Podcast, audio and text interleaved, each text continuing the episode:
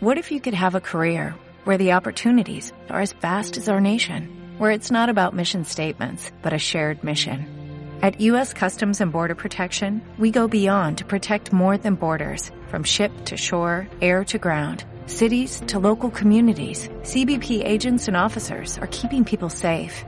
Join U.S. Customs and Border Protection and go beyond for something far greater than yourself. Learn more at cbp.gov/careers. Estamos dejando a Bolivia con soberanía e independencia del Estado. Estamos dejando a Bolivia con dignidad y identidad del pueblo boliviano. Estamos dejando a Bolivia con muchas conquistas sociales universalizadas. Renta dignidad, subsidio de lactancia, hemos universalizado agua potable, luz, telecomunicación, estábamos universalizando salud gratuita, con seguro único de salud universal. Es decir, agradecer al pueblo boliviano por habernos acompañado, a nuestros movimientos sociales, a los profesionales, a los trabajadores. El trabajo conjunto ha sido tan importante para nuestra querida Bolivia. Cuando hay patriotismo, cuando hay civismo, cuando hay compromiso, cuando esfuerzo, es sacrificio por Bolivia, es posible levantar Bolivia. Sabe muy bien, todos los bolivianos, todos los bolivianas, cómo era antes Bolivia, ahora cómo estamos Bolivia. Y lamento mucho grupos que tienen mucho interés solamente en los grupos y no en el pueblo, empiezan a conspirar con tantas mentiras, con tantas falsedades, y algún momento algunos eh, movimientos sociales van a tener que revisar su pasado por haber hecho tanto daño a nuestra querida Bolivia. Pero nosotros lo vamos a llevar adelante, quieran o no, estén incitando hasta ahora a la violencia, este gobierno de transición, con todo su gabinete, van a garantizar al pueblo boliviano la convocatoria a elecciones nacionales. Yo les sugeriría al movimiento al socialismo que desde ahora tienen todo el derecho de participar en elecciones generales, que vayan buscando candidatos. Evo Morales no está habilitado para un cuarto mandato. Por eso ha sido toda esta convulsión, por eso han habido tantas manifestaciones de los bolivianos en las calles. Es una buena reflexión poder hablar de elecciones, política y democracia en este tiempo de América Latina en un día asiago, definitivamente. No es un buen día para nosotros, porque en Bolivia se interrumpió la democracia, simplemente por eso. Y además las cosas se hicieron de tal modo que han generado una crisis social y un enfrentamiento tan enorme que uno no sabe bien dónde termina. Gracias a Dios existe la solidaridad de presidentes y de pueblos latinoamericanos que fueron en socorro del agredido, que se llama Evo Morales. Y en eso quiero hacer una primera reflexión, porque no he, hablado hasta aquí. Tenemos que tener una enorme gratitud con el presidente López Obrador, que generosamente y rápidamente fue en socorro de sus compatriotas, porque finalmente es nuestra patria, Latinoamérica.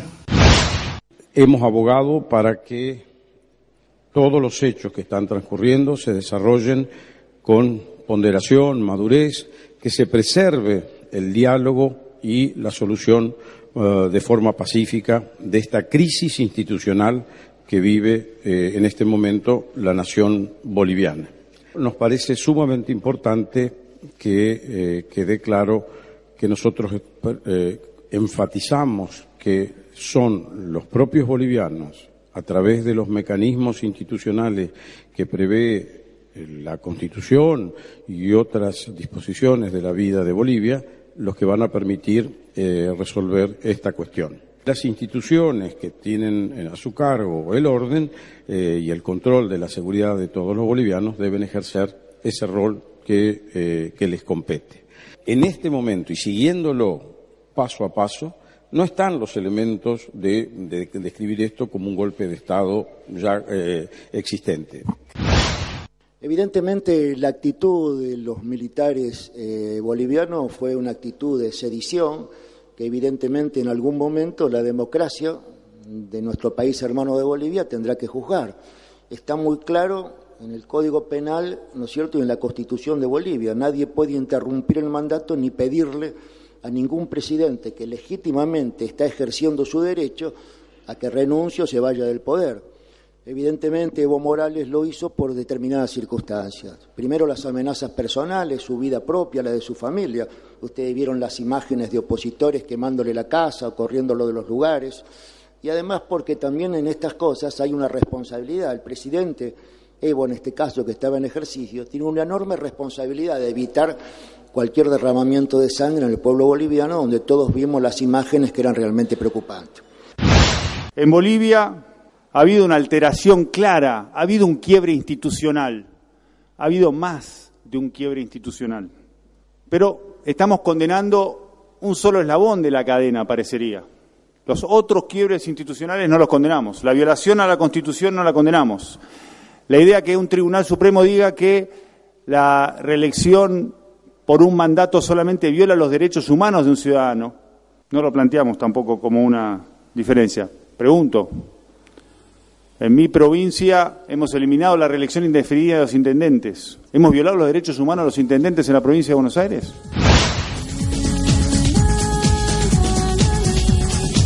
Y aquí estamos con el doctor José Venegas como para ir empezando. Doctor Venegas, ¿cómo le va? Bienvenido.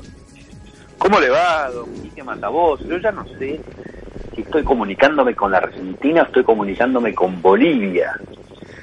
Porque estoy un poco asombrado con la forma en que el tema boliviano ha capturado el 100% de la política en Argentina y el 100% de la preocupación del, del presidente electo, ¿no? Que lo escuchábamos por ahí, que estaba asombrado por, por lo que ocurrió en Bolivia. Me parece que lo más destacable de lo que está pasando es cómo Alberto Fernández está configurando su futuro político a través las decisiones, los gestos, las manifestaciones que ha hecho esta semana, la actividad que ha generado en el Congreso, ¿no? Otra vez el Congreso, yo siempre digo que cuando el Congreso argentino, eh, desde el Congreso se escucha una sola voz, una sola opinión, y todos están aplaudiendo lo mismo, los argentinos están en peligro, ¿no? Esto pasado en el default, cada vez que eh, digamos, el, el, Congreso se entusiasma con que son un grupo de héroes determinando la historia de algo, hasta de Bolivia, un país en el que supone que el Congreso no tiene jurisdicción, las cosas van mal, las cosas van mal, ¿no?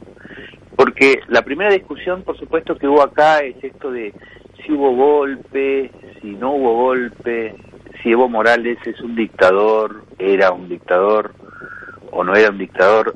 La pelea por las palabras, ¿no?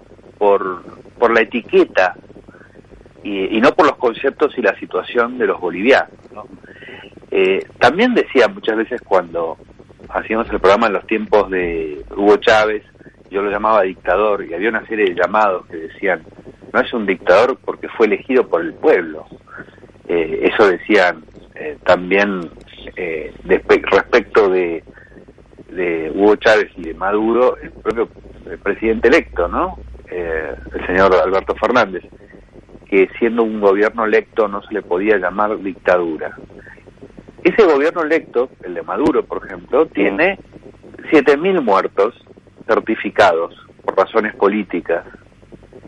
Importa poco cómo se le llame, porque la discusión no es técnica.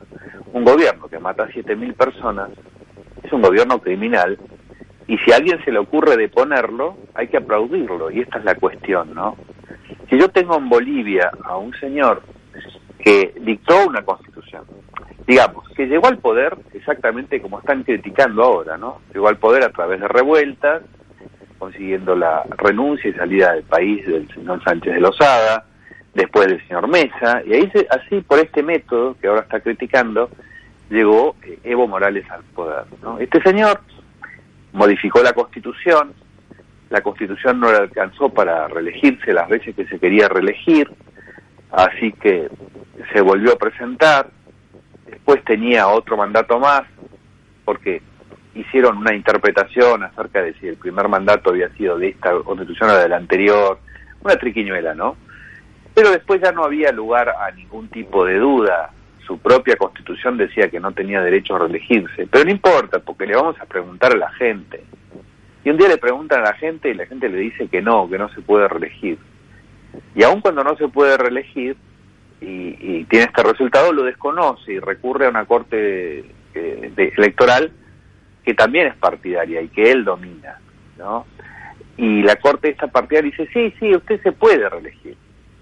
Y después de eso llegan unas elecciones donde se corta eh, la transmisión informática y los datos en el momento en el que había una diferencia entre él y el señor Mesa que era este, suficiente como para que existiera una segunda vuelta en la que el señor Evo Morales sabe que pierde, pero se interrumpe, sabemos que gente del Tribunal Electoral dio la orden de interrumpirlo, que se cortó la luz repentinamente, que un señor del mismo Tribunal Electoral renunció porque le pareció que eso era un escándalo, que hay un técnico de la compañía que trabaja en la organización de este sistema que cuenta cuáles fueron las irregularidades, que después se pide una auditoría a la Organización de Estados Americanos, además hay una auditoría interna de esa empresa que fue contratada para llevar adelante el comicio, que también dice que todo ha sido regular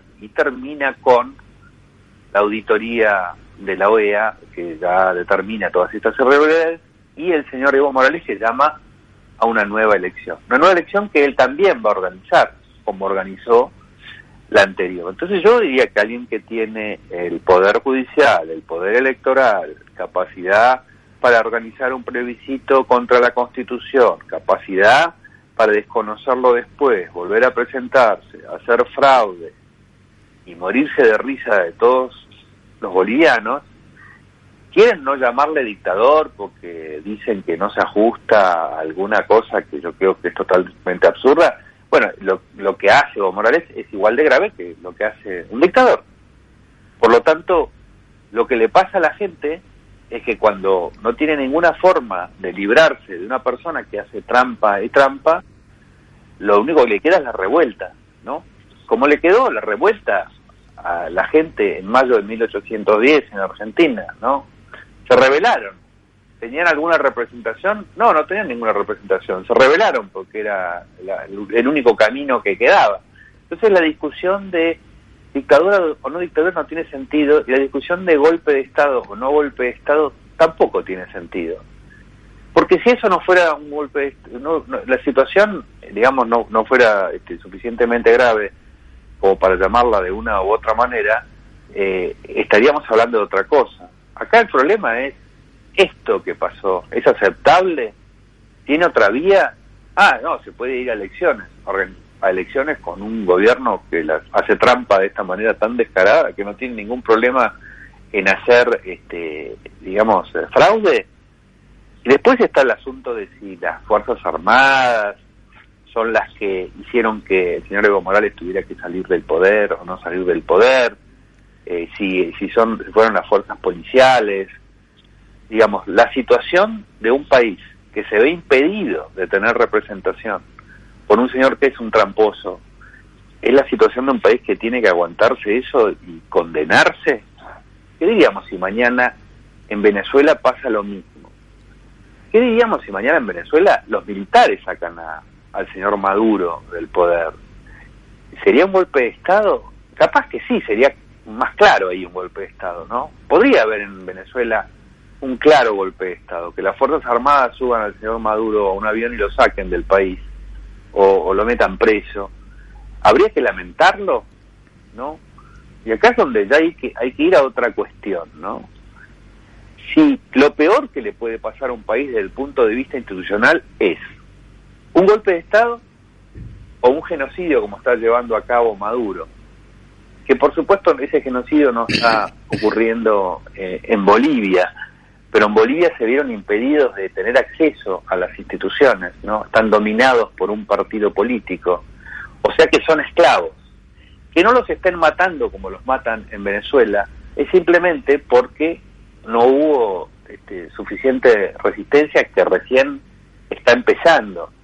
Pero es muy curioso que Bolivia tenga un golpe de Estado, digamos, una democracia que hace fraude y un golpe de Estado que esté llamando a elecciones. Es un poco raro. Cuando Alberto Fernández critica lo que pasó, dice, esto es evidentemente un golpe de Estado por, ante la pasividad de las Fuerzas Armadas. ¿Qué sería la no pasividad de las, Fuerzas Armadas? ¿Salir con los tanques a dispararle a la gente que se manifiesta porque no puede confiar en las elecciones que llamó su gobierno? Es un poco raro que después de que vimos como Nuremberg se criticaba el hecho de la supuesta obediencia de cualquier orden para cometer actos aberrantes, después de que se aplaudió al general Balsa, que definió esto, ¿no? Como que los soldados no pueden aceptar órdenes inmorales y se hacen responsables por las órdenes inmorales que, que aceptan. Después de que en Argentina se dictó una ley de obediencia de vida y además después se anuló la ley de obediencia de vida y les parece que es la cosa más importante que ha pasado, a pesar de que eso fue una violación flagrante de la Constitución en nombre de los derechos humanos, después de eso, ¿cómo me pueden decir que el golpe en Bolivia consistió en la pasividad de las Fuerzas Armadas frente a las manifestaciones? Porque ¿qué es la no pasividad? La no pasividad es disparar, ¿no? ¿O me equivoco? Nada menos, eh, nada menos, Venegas. Así estamos en estos momentos. ¿eh? Estamos en esta lengua mía, estamos con el doctor José Venegas. Ya volvemos. De que esta situación tiene que terminar y tiene que terminar ahora. Tenemos que hoy día unirnos en torno a tres grandes, urgentes y necesarios acuerdos nacionales. Primero, un acuerdo por la paz y contra la, la violencia, que nos permita condenar en forma categórica y sin ninguna duda una violencia que nos ha causado tanto daño. Segundo, un acuerdo por la justicia, para poder impulsar todos juntos un robusto o una robusta agenda social. Y tercero, un acuerdo por una nueva constitución, dentro del marco de nuestra institucionalidad democrática, pero una, con una clara y efectiva participación ciudadana. Ante la grave crisis política y social del país, atendiendo la movilización de la ciudadanía y el llamado formulado por Su Excelencia el presidente Sebastián Piñera, los partidos abajo firmantes han acordado una salida institucional cuyo objetivo es buscar la paz y la justicia social a través de un procedimiento inobjetablemente democrático. Uno, los partidos que suscriben este acuerdo vienen a garantizar su compromiso con el restablecimiento de la paz y el orden público en Chile y el total respeto de los derechos humanos y la institucionalidad democrática vigente. Dos, se impulsará un plebiscito en el mes de abril de 2020 que resuelva dos preguntas. A. ¿Quiere usted una nueva constitución? ¿Apruebo o rechazo? B. ¿Qué tipo de órgano debiera redactar la nueva constitución? ¿Convención mixta constitucional o convención constitucional? Tres. La Convención Mixta Constitucional será integrada en partes iguales por miembros electos para el efecto y parlamentarios y parlamentarias en ejercicio.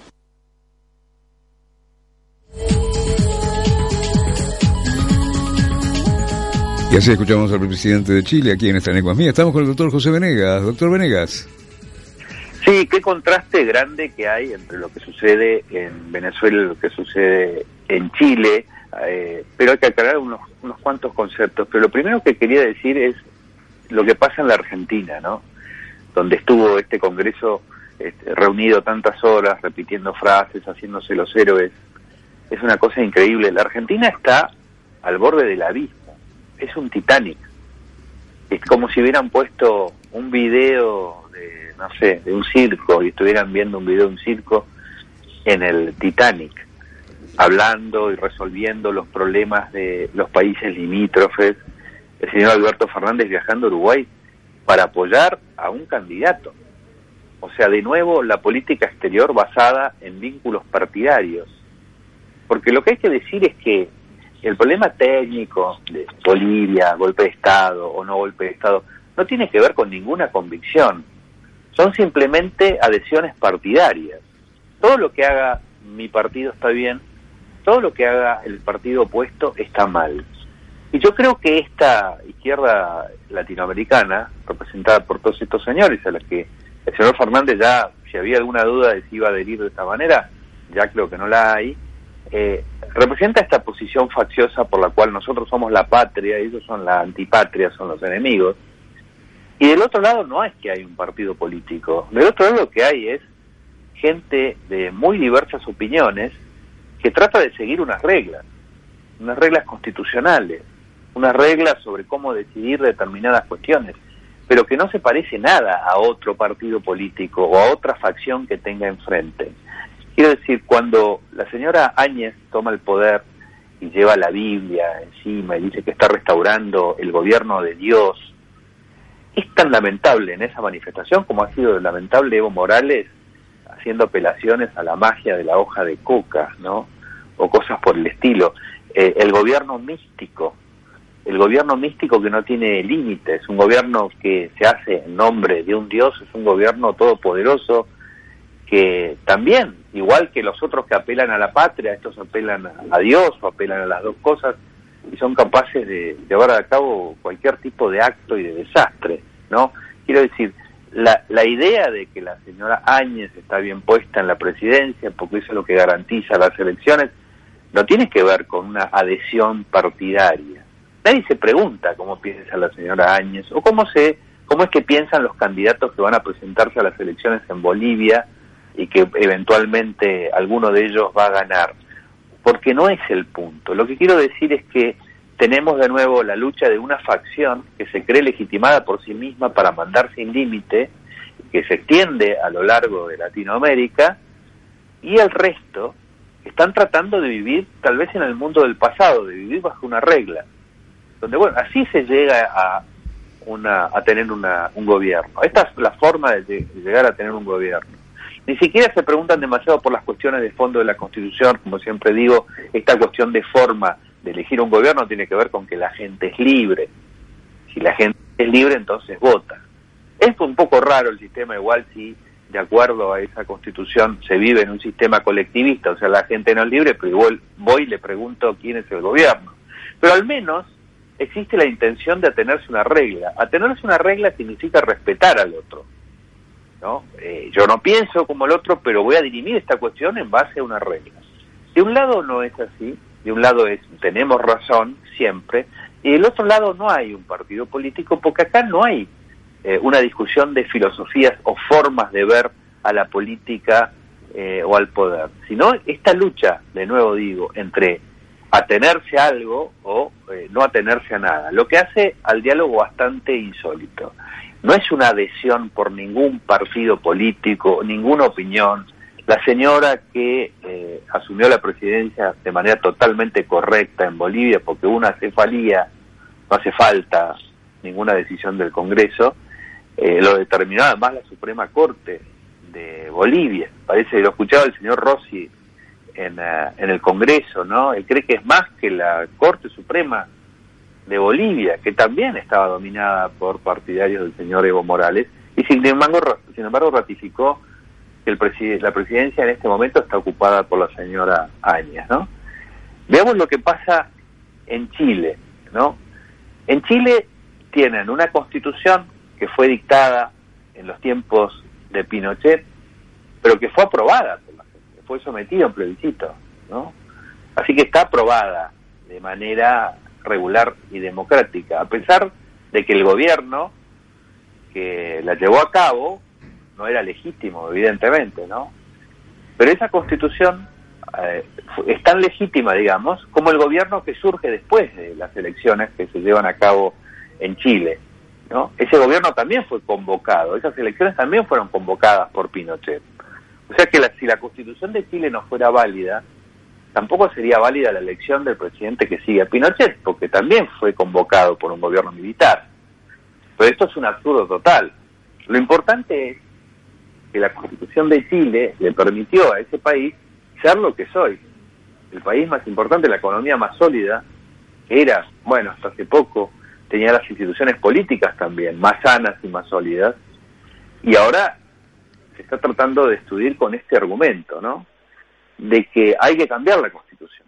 Que no sé de dónde surge, ¿no? Porque lo que pasa en Chile desde hace más de 20 días es que hay revueltas en las calles muy violentas y que los políticos reaccionan diciendo, ah, acá me parece que están queriendo una reforma socialista, como dice el señor Piñera, eh, que va a pasar la historia muy mal, yo creo, de Chile, ¿no? Que lo que hay que hacer es tener ahora una respuesta social.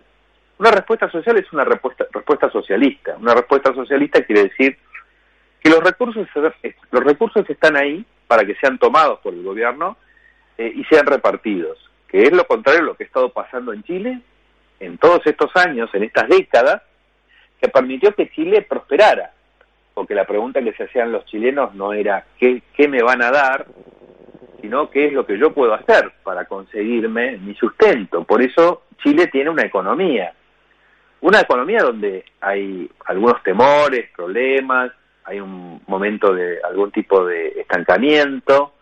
Eh, también hubo reformas durante el gobierno de la señora Bachelet que no tuvieron un gran resultado.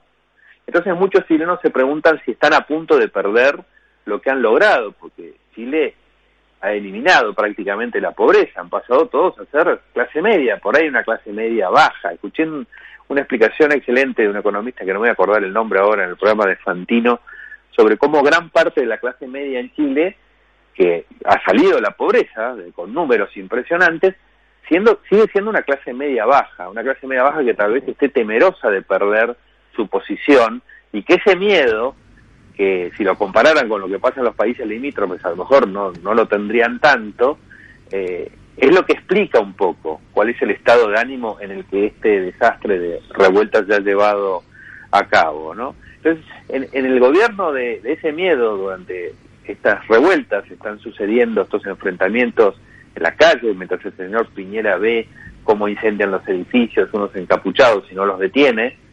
Eh, mientras pasa eso, alguien dice que lo que está queriendo la gente es una reforma socialista de la Constitución, a lo que llaman reforma social. ¿De dónde sacan que eso es lo que quiere la gente? Que la gente está pensando en una reforma constitucional.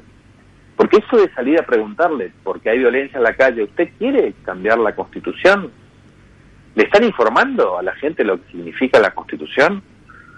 ¿Alguien, ¿Hubo algún diálogo en Chile, alguna propuesta electoral que se haya podido discutir acerca de unos que les parece que Chile tiene este problema de la constitución o tiene otro? ¿O están encerrando a la gente a explicarle en Chile que el problema que tienen es la constitución? que si hubiera otra constitución la, gente no estaría, este, estos revoltosos no estarían quemando edificios y generando violencia y atacando a los policías, ¿no? Eh, diferencias respecto de Bolivia, la diferencia, de nuevo, de las reglas. En Chile alguien puede presentarse a las próximas, próximas elecciones y decir, lo que está pasando en Chile es que está haciendo falta una constitución como la de Venezuela, ¿no? O un 14 bis como el de la Argentina, o una constitución como la de Evo Morales, y a ver cómo les va, ¿no? No es el ideal. Yo creo que no se le puede preguntar a mi vecino si hay que quedarse con mi departamento. Eso no, no es legítimo. Hemos llevado las cosas de las reglas y la democracia a cualquier lado. Hemos convertido la democracia en un comunismo. Porque es eso, ¿no? Si en la votación se puede llegar a decidir si alguien se va a quedar con lo que es mío, bueno, entonces lo que es mío no es mío, es común. Entonces, si, si esto es así, no estamos ante la democracia, como digo, estamos ante un comunismo, ¿no? Pero si decimos, bueno, entre un comunismo que produce un asalto eh, directamente, toma el poder y se queda con todo, o uno que por lo menos me dan la posibilidad de votar si me van a hacer dunga dunga o no me van a hacer dunga dunga, prefiero de votar, es un mínimo, pero en Chile eso está garantizado. Cualquiera puede presentarse a las elecciones y decir, eh, voy a querer tal cosa. Pero esta decisión, esta pregunta que se le va a hacer a la gente en Chile, no parte de la base de este proceso político, como dice el señor Piñera. Es todo lo contrario. Es la consecuencia de la violencia. De una mayoría o una minoría. La violencia no se justifica ni de una mayoría ni de una minoría. Pero acá ni siquiera lo sabemos porque nadie ha votado. No sabemos si la gente quiere que le pregunten acerca de si tiene que haber una nueva constitución en Chile. Lo que sí sabemos es que si Chile destruye el sistema institucional que tiene a través de su constitución, le va a ir muy mal, porque le fue muy mal a todos los países que no siguieron el país el, camino de Chile y le fue muy bien a Chile por seguir ese camino y acá no tiene mucho que ver si eh, en su momento esto salió de una dictadura una no dictadura o el gobierno de Pinochet militar o no militar sino que son 40 años de una forma de convivir de los chilenos en los que no hay militares sino que hay un proceso político que ahora se quiere saltear ¿no? entonces lo que me parece que no se ve tampoco es cómo los actos de violencia han hecho que todo el sistema político chileno, empezando por su gobierno, que se supone que es algo opuesto a lo que sería un Evo Morales, eh, está legitimando el pedido de una agenda que tienen esos violentos que simplemente el sistema político está suponiendo. Pero lo que le pasa a la Argentina es lo que más me preocupa, que cierra este triángulo de la locura. Yo no sé si Alberto Fernández tenía planificado eh, iniciar su gobierno, eh, que todavía no se inició, ¿no? Pero marcarlo de una manera tan severa en función de este conflicto que aparece en Chile y el conflicto que aparece en Bolivia. Creo que se ha encerrado a sí mismo y que está tratando de demostrarse que él es parte de estos buenos que son difíciles de reconocer como buenos, que creen que lo son siempre, entonces se atreve a ir a Uruguay a intrometerse en el, en el sistema político uruguayo y a decir a quién tienen que votar los uruguayos. Ojalá le salga muy mal, ¿no? Por los uruguayos y por los argentinos, porque de nuevo tener eh, un gobierno que se dedica a hacer manifestaciones partidarias que toman la política exterior como si fuera una cuestión este, partidaria es un desastre para, para la Argentina. Lo que está marcando a partir de esta semana eh, el nuevo gobierno que se presenta, me parece que es eh, una evasión de los propios problemas que tiene Alberto Fernández, porque se creerá muy valiente cuando hace una manifestación contra Donald Trump, pero eso a la Argentina no le sirve absolutamente de nada, ¿no? Él quedará muy bien con él mismo, con sus amigos, con su, la gente con la que habla de Bugs Bunny, puede llegar a quedar muy bien. Pero resulta que la Argentina está al borde del default y está, o está en default podría decirse, y está al borde de la hiperinflación y que no tiene un sistema económico y que tiene que resolver problemas con el Fondo Monetario Internacional, porque no resolver los problemas con el Fondo Monetario Internacional también le agotaría el acceso a, a otras cuestiones, ¿no? Entonces, la política exterior argentina está en función de qué ahora, porque de reglas no, si a mí me parece bien la democracia cuando gana Evo Morales, me parece mal la democracia cuando pierde Evo Morales, eso no, no tiene que ver, me parece ni con, ni con la democracia ni con ningún tipo de regla, ni tampoco si me entrometo en el proceso político eh, en Uruguay.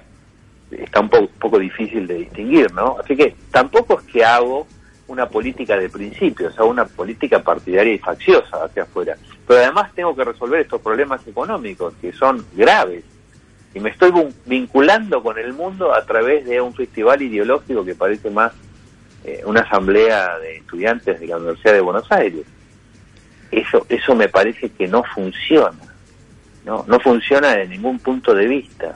No va a poder resolver los problemas económicos y financieros que tiene el Estado argentino si elige esta forma de vinculación con el mundo y con los países que nos rodean, debería demostrar a la gente que a lo mejor él espera que ponga algún peso, que haya un apego a una regla objetiva que no sea simplemente estoy con los míos y estoy en contra de los que son míos, porque con la arbitrariedad no va a atraer a nadie. No sé, me parece, me gustaría saber todavía qué es lo que hay en la cabeza de Alberto Fernández cuando toma estas posiciones tan absurdas, ¿no? Los tiempos que se vienen, doctor Venegas. Última pausa y seguimos con esta lengua mía. La prensa tiene todas las garantías, tiene que tener todas las garantías para trabajar y aquellos periodistas o pseudo periodistas que estén haciendo sedición, se va a actuar conforme a la ley. Se va a actuar conforme a ley. Porque lo que hacen algunos periodistas que son en algunos casos bolivianos o extranjeros que están causando sedición en nuestro país, tienen que responder a la ley boliviana aquí trabajando, pagada, eh, buscando desestabilizar el país, tengan cuidado. Estamos, eh, estamos triangulándolos. Nosotros vamos a buscar que la gente se sienta segura. Sabemos de lo que está pasando en el, Alto, eh, sabemos lo que pasa en Yapacaní, sabemos lo que pasa en Cochabamba. Todo esto está siendo eh, manejado por sediciosos con recursos económicos y la mayoría por eh, agentes extranjeros que están siendo monitoreados y recibiendo órdenes de eh, Juan Ramón Quintana, Raúl García Linera y entendemos también que está Hugo Moldis de por medio. Se les dio la oportunidad, se les dijo, ahora actuaremos con todo el rigor de la ley y no les va a quedar a todos los sediciosos otro lugar que ir a la cálida cárcel de Chonchocoro. Seguimos con el doctor José Venegas y le llegó la CONADEP del periodismo al final. Así es. Bueno, es increíble lo de este lenguaje de responsabilizar al periodismo por una cosa o la otra. Eh, es igual con el gobierno de Evo Morales o es igual con el de, ya, con el gobierno de Maduro o con el de Correa o con el gobierno de Ortega en Nicaragua. Pero de repente las mismas cosas, tonterías que dicen estos gobiernos, están en el poder, y se, se convierte en un, en un problema recién cuando lo dice alguien que acaba de llegar al gobierno y que lo asumió en el medio de una revuelta, así que, bueno, dijo alguna cosa de la que después se desmintió acerca del control del periodismo y están como con una con una escoba nueva, ¿no? Sin saber muy bien cómo hacerse cargo y como digo, en el medio de una rebelión. Eh, me pregunto qué es lo que esperaban que hiciera eh, eh, la, la, gente en Bolivia que se quedó de repente sin gobierno cuando el señor Evo Morales se subió a un avión y se fue, que es lo que esperaban que hiciera, que hubiera una anarquía, porque era muy curioso como estaban todos esperando que en gobierno en Bolivia no hubiera un gobierno, ¿no? Si Evo Morales fue sacado por la fuerza, ha renunciado, se ha ido porque no ha podido hacer fraude o como sea, cualquiera fuera la causa, inclusive cualquiera fuera la opinión sobre la causa que hiciera que Evo Morales se fuera del país, Bolivia, cuando el señor Morales renuncia, sube un avión y se va, no tenía gobierno.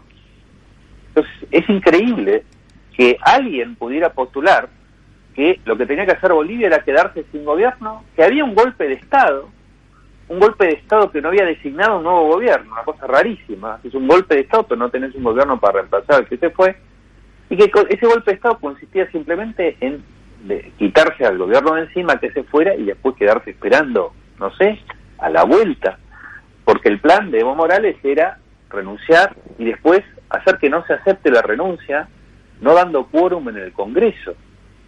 ¿no? O sea que el plan era, contrariamente a lo que dijo Evo Morales, que aumentara la violencia y el desorden en Bolivia para terminar en cualquier cosa, simplemente porque él, después de la quincuagésima trampa que había hecho en su sistema político, no había podido hacerse reelegir porque lo habían descubierto haciendo fraude, ¿no?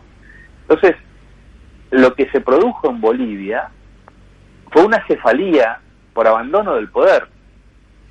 Si la renuncia no es aprobada, igual no hay gobierno en Bolivia.